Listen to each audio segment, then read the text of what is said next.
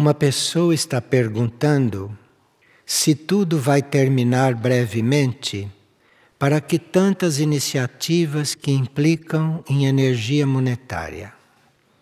Por que, que se fala tanto em energia monetária quando tudo vai terminar brevemente? O dinheiro é uma coisa que precisa ser regenerado.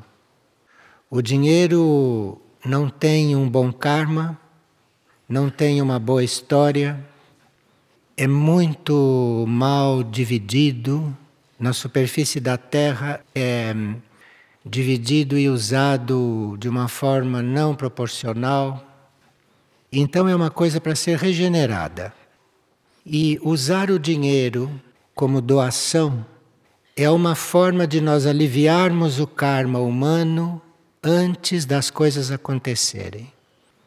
De forma que, mesmo que possam acontecer coisas que não dependam tanto do uso do dinheiro, mas quanto mais o dinheiro estiver regenerado antes disso acontecer, menos violenta será a conclusão. Então, o uso correto do dinheiro, o uso consciente do dinheiro, pode influir na purificação da terra. Agora, aqui a pessoa pergunta se tudo vai terminar. Não, nada vai terminar. Isto é uma falta de compreensão. Tem nada que vá terminar. As coisas vão mudar, as coisas vão se transformar. E o fato de alguns de nós ou muitos de nós termos que mudar de plano, isto não quer dizer terminar nada, quer dizer continuar de uma outra forma.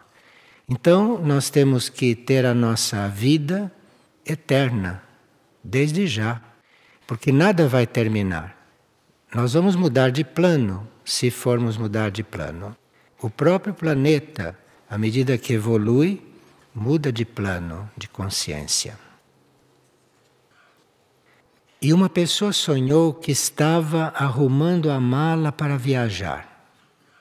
E em determinado momento, durante o percurso para a rodoviária, ela olhou para suas mãos e elas estavam vazias, não levava nada com elas. Então, sonhar que está arrumando mala para viajar pode ser uma sugestão que devemos nos preparar também para uma viagem. Todos nós não devemos estar sempre preparados. Todos nós devemos estar com as malas prontas para partir a qualquer momento. E isso é com todos nós. Temos que estar preparados. Agora, se ela, à medida que ia para a rodoviária, viu que as mãos estavam vazias, isto está sugerindo que ela deve começar a se despojar, começar a se desapegar das coisas terrenas. Isto tudo não quer dizer que a pessoa vai desencarnar logo. Isto é com nós todos e todos nós devemos estar aqui de mãos vazias e, se possível, nem aprontar mala, porque não temos nada que levar deste mundo de material. E uma pessoa tem sonhado repetidamente que dirige um ônibus numa estrada muito estreita, uma estrada quase da largura do ônibus. E quando ela chega ao final, verifica que a estrada termina em alto mar. Então, quando nós sonhamos que estamos dirigindo um ônibus, quer dizer que nós deveríamos estar conduzindo um grupo um ônibus é símbolo de um grupo. Um ônibus não é um veículo individual. O ônibus é um veículo coletivo. Então, se nós estamos dirigindo um ônibus, é sinal que deveríamos estar conduzindo um grupo, que devemos estar colaborando com algum grupo. Se a estrada era muito estreita da largura do ônibus, quer dizer que nós temos mesmo que rever o nosso caminho. Rever o caminho, porque a estrada deve ser larga, e não estreita, ponto do nosso ônibus não poder passar. A estrada vai se estreitando à medida que nós vamos conduzindo o ônibus indevidamente. Aqui é um outro modo de interpretar uma estrada estreita, um caminho estreito. Não é como Jesus apresentou. Isto é um outro aspecto do assunto. E a estrada terminava em alto mar, porque tinha terminado o prazo para este processo acontecer de outra forma. E que agora terminar em alto mar quer dizer que nós vamos entrar em um, uma situação coletiva, em um karma coletivo, em um karma geral. E uma pessoa gostaria de entender melhor o significado da palavra redenção, porque não consta do glossário esotérico. Bem, nós podemos compreender em vários níveis, não todos os termos.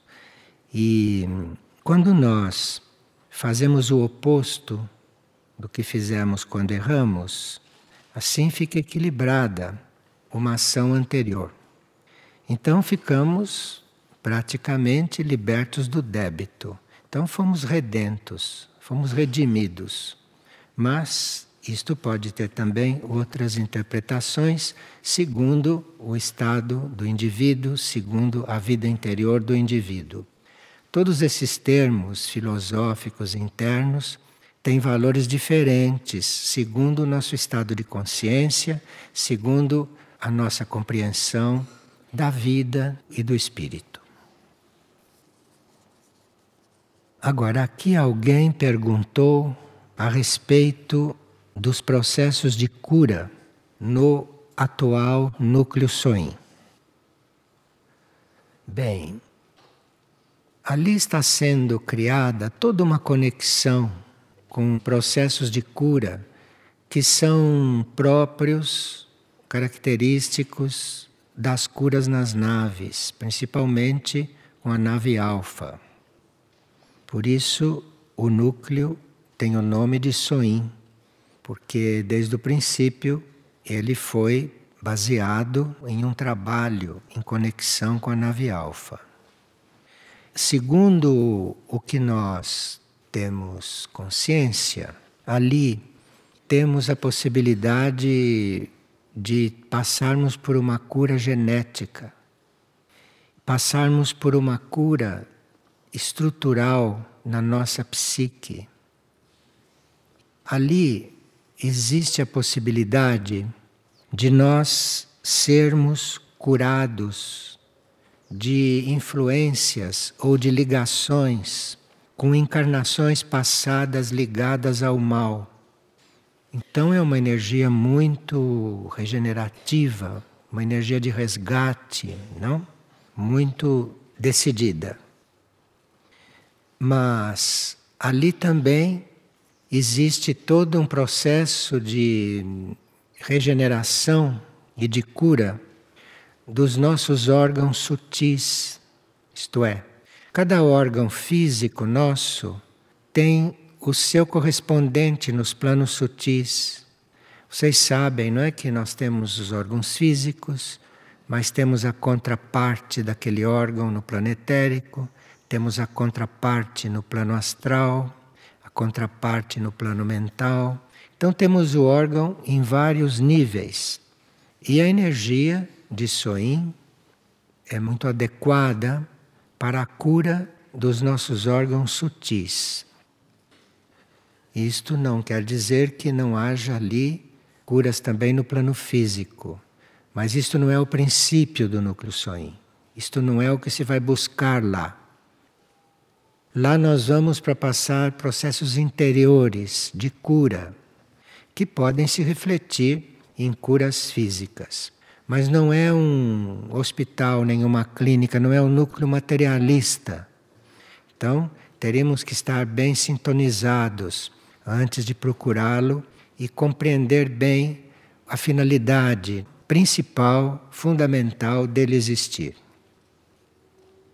Agora, a nossa estrutura humana, inclusive os nossos ossos, tem o seu lado energético, o seu lado sutil. E todo esse sistema ali pode passar sim por uma purificação e por uma reforma. Nós temos muitos canais de radiação, canais para irradiarmos a nossa energia, para irradiarmos a nossa força, que vem da alma, que vem do eu superior. Então, esses nossos núcleos internos dispõem de canais em diferentes densidades ou em diferentes graus de sutileza para nós irradiarmos isso que somos. Quando esses canais estão obstruídos, Soin tem uma energia para desobstruir esses canais, para limpar esses canais, de forma que a gente possa ter mais atividade de radiação. E sempre que nós não usamos esses canais de radiação, isto é, sempre que nós não nos ativamos no contato com a alma, no contato com o eu superior, esses canais de radiação que existem vão ficando obstruídos no plano etérico, no plano astral e mesmo no plano mental. E quando nós estamos realmente imbuídos da intenção de nos purificarmos, de servir, de nos redimir, quando existe esta intenção, então a energia do núcleo Soin é muito adequada para isto. Agora, nem sempre nós temos consciência da nossa necessidade e nem sempre temos consciência do que poderá estar acontecendo conosco quando estamos em contato com o núcleo Soin. Então, muitos processos lá podem se dar inconscientemente. Muitas coisas podem se dar sem que a gente sequer tenha notícia do que está se passando. E quanto mais nós estamos entregues, limpos, sem egoísmo, quando estamos lá, quanto mais estamos disponíveis para aquilo que a energia tiver que fazer conosco, tanto melhor. Então, saber o que pode se passar no núcleo Soin é muito bom para que a gente tenha esta informação mas se tivermos que ter algum contato lá, é melhor tirar tudo isto da mente, que é para não ficar condicionando coisas irreais, não ficar condicionando trabalhos com certas forças que vêm também da sugestão, vêm também de uma sugestão não sadia. Então nós podemos sim ter a sugestão, ter a imaginação, a respeito do núcleo Soin. Mas, para nós estarmos ali de uma forma sadia, simples, teríamos que estar disponíveis, teríamos que estar entregues e não ficarmos elucubrando a respeito do que deve acontecer. Agora, outra coisa, outra atividade no campo da cura que pode acontecer lá é a cura de processos astrais, astrais no plano astral, que necessitem de intervenção cirúrgica, não cirurgia física, mas cirurgias no corpo astral. Então, isto lá é possível. Agora, o que pode acontecer conosco entrando em contato verdadeiro, real com o núcleo Soin é imprevisível que pode acontecer conosco. E dependendo da nossa disponibilidade, dependendo da nossa entrega, dependemos da nossa intenção, será o que poderá acontecer lá de positivo. É muito importante que a gente tenha presente estas coisas para que os nossos contatos com o núcleo SOIM nossa colaboração com o Núcleo Soin seja uma colaboração positiva e de ajudar para que aquela energia circule pelo planeta, porque ali há um potencial de fazer aquilo circular por todo o planeta. Isto é, a cura em Soin, os processos de cura em Soin, não são limitados ao contato com Soin aqui mas, como a nave com a qual ele está coligado, esses processos podem se dar em qualquer lugar do planeta. Mas é muito importante que a gente não crie expectativa com respeito a qualquer acontecimento, não só lá no núcleo Soim, mas como em qualquer núcleo espiritual de cura. Nós teríamos que ter fé, entrega, disponibilidade, mas não criar muitas expectativas, porque tudo isso está coligado com vários processos internos, inconscientes, que nós não conhecemos, de forma que é uma perda de energia estarmos imaginando coisas, a não ser aquela imaginação geral de que tudo é positivo, de que tudo pode acontecer, de que tudo é imprevisível. Então nós teríamos que nos educar um pouco diante do nosso contato, não só com o núcleo Soim, mas com qualquer outro núcleo espiritual do planeta. E outra pessoa diz que sonha com argolas de ferro sendo retiradas da sua boca e que depois essas argolas começam a flutuar. Então, essas argolas de ferro na sua boca quer dizer que você tem um bloqueio diante da oração oral, da oração verbal. Você tem um bloqueio que a impede de orar verbalmente. E a oração verbal é uma das formas de oração. Então, esse bloqueio está sendo retirado de você. E outra pessoa diz: qual deve ser a minha postura diante de pessoas que são apegadas a mim e que eu já reconheci que devo me desapegar? Você tem que liberá-las internamente. No seu coração, você libere todo mundo, não só essas pessoas. Você libere a todos. E não alimente coisas que as prendam em você. Você as trate com amor mas dentro de você vocês a libere. Libera como libera todo mundo e todas as coisas. E outra pessoa está perguntando se a percepção dos trabalhos com as naves, com os nossos corpos, citado na partilha de ontem, pode ocorrer nos sonhos. Sim, pode ocorrer nos sonhos. Nós somos muito trabalhados nos sonhos, é que não nos lembramos. No sono Alguns corpos nossos são levados até a bases de cura, a bases extraterrestres, são tratados e retornam ao corpo. Senão, não poderíamos estar continuando em equilíbrio, em saúde, em certas circunstâncias da nossa vida. E se é tempo de engravidar e dar à luz, porque ela não sabe se engravida ou não.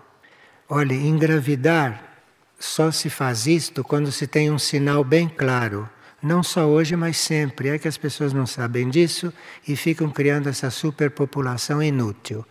Então, para engravidar é preciso ter um sinal muito claro, interno, um sinal da alma, que a gente veio ao mundo para procriar. Então precisa ter um sinal muito claro. E se é que tem o sinal que veio para procriar, é preciso ter um sinal a cada vez porque senão se vai atrair almas que não têm onde encarnar e só têm sede de matéria, sede de vir para a Terra, em vez de ficar no espaço sendo tratada de outra forma. De forma que engravidar é uma coisa que só se faz quando se tem um sinal bem claro de que isto é para ser feito, principalmente nos dias de hoje. E uma pessoa diz que costuma sonhar com muitas luas no céu e que ela ouviu em um sonho uma estrela no formato do número 6. Muitas luas no céu quer dizer as várias funções da lua, porque a lua tem muitas funções que nós desconhecemos. Porque nós só nos preocupamos com coisas terrestres, não nos preocupamos com as coisas do universo, não sabemos o que significam os seres que estão em volta de nós, os planetas, os raios, as constelações, a própria lua. Para nós, a lua é uma coisa que ilumina e inspira canção de carnaval. Então, a lua tem muitas funções. E se ela viu muitas luas no céu, são estas várias funções da lua. E hoje a Lua é uma base para muitos efeitos. Existem na Lua, do outro lado da Lua, bases extraterrestres. E como base, a Lua está ajudando a ancorar a energia do perdão cósmico para a Terra. Isto é, como vimos ontem, começamos a ver ontem, não? Está havendo conjunturas cósmicas para redimir a Terra. Redimir a Terra não quer dizer que se vai evitar o que está para acontecer.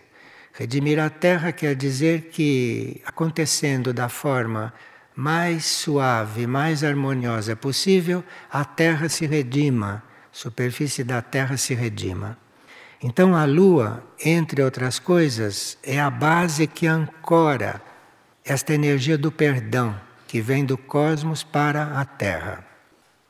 Agora, estrela em forma de número 6 quer dizer que nós, como seres humanos, temos que abandonar a consciência humana que já está mais do que deteriorada e mais do que desqualificada.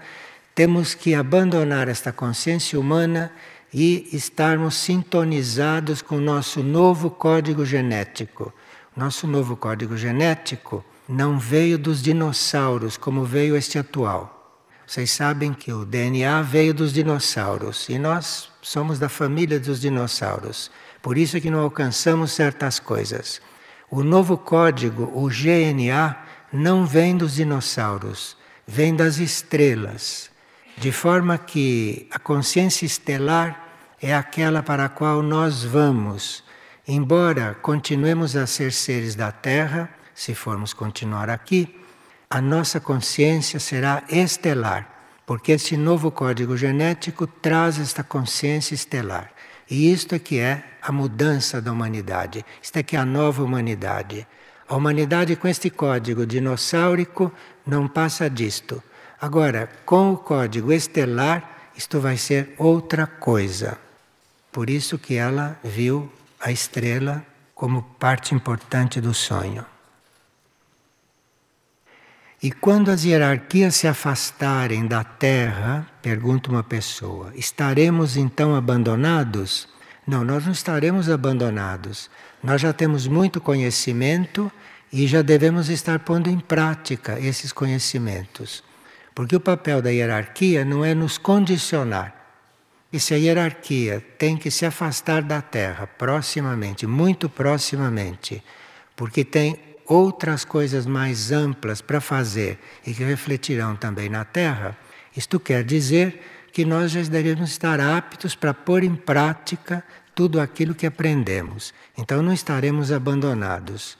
Porque uma das coisas que a hierarquia nos ensinou com mais ênfase em todos os séculos que esteve nos ensinando é que nós temos um eu superior, nós temos um guia interno que é o nosso guia verdadeiro. Então, como uma pessoa pode pensar que está abandonada? Quem de nós pode pensar que está abandonado? Só se ele está apegado a coisas efêmeras, a coisas que não existem. Como isto a qual a humanidade vive apegada, a coisas que não existem. Se apegam até a pessoas que não existem, porque as pessoas se dissolvem quando a alma se libera. Então é preciso que a gente aprenda que o guia está dentro de nós. E assim as hierarquias poderão ir cumprir as suas outras tarefas e nós nos encarregaremos de nós mesmos. E nós nos encarregaremos do planeta onde estamos. Bem, nós sabemos que 90% da humanidade não tem nada a ver com estas coisas. Vai ser encaminhada ou resolvida de outra forma. Mas os 10% resgatável que estão acompanhando este processo na realidade sabem o que é isto e se encaminham para isto. E uma pessoa diz que ele aprendeu que as almas não voltavam mais para seres inferiores e que ontem isto não foi dito assim. As almas seguem uma linha evolutiva, mas quando uma alma se recusa a fazer a união com o espírito, a união com a mônada, então o espírito pode desintegrar aquela alma. A alma não é imortal, não. O imortal é o espírito, não a alma. A alma é um núcleo de consciência que evolui evolui, se eleva e se une ao espírito. Aí sim tornou-se imortal. Mas enquanto ela não se une ao espírito, enquanto ela não é absorvida pelo espírito, ela corre todos os perigos que se corre em certos mundos como este. Então a alma não é imortal. A alma se imortaliza. E quando uma alma é cortada pelo espírito e ela se desintegra, é claro que as suas partículas vão voltar para planos inferiores. E uma pessoa pergunta se o karma pode se equilibrar quando perdoamos alguém verdadeiramente, quando perdoamos nós também. Sim, isto altera completamente o karma. Então, enquanto você não perdoa alguém, você fica ligado com ele até você perdoar, ou até que a situação se dissolva. Então é melhor você perdoar, porque aí você tem condições de desligar. O karma muda muito se você perdoa alguém e se você perdoa a si mesmo, principalmente. E se é indicado estarmos com a pessoa pessoalmente para lhe dizermos que a perdoamos. Bem, se você for muito materialista, você precisa dizer isso para ela. Agora, se você tiver fé no espírito, se você souber da existência da alma, a sua alma se comunica com a alma dela e isto é mais verdadeiro do que você está falando com ela. Agora, se a alma dela não está atenta para isto, então talvez falar ajude um pouco. E o que é ser um ser contatado? Com quem se contata?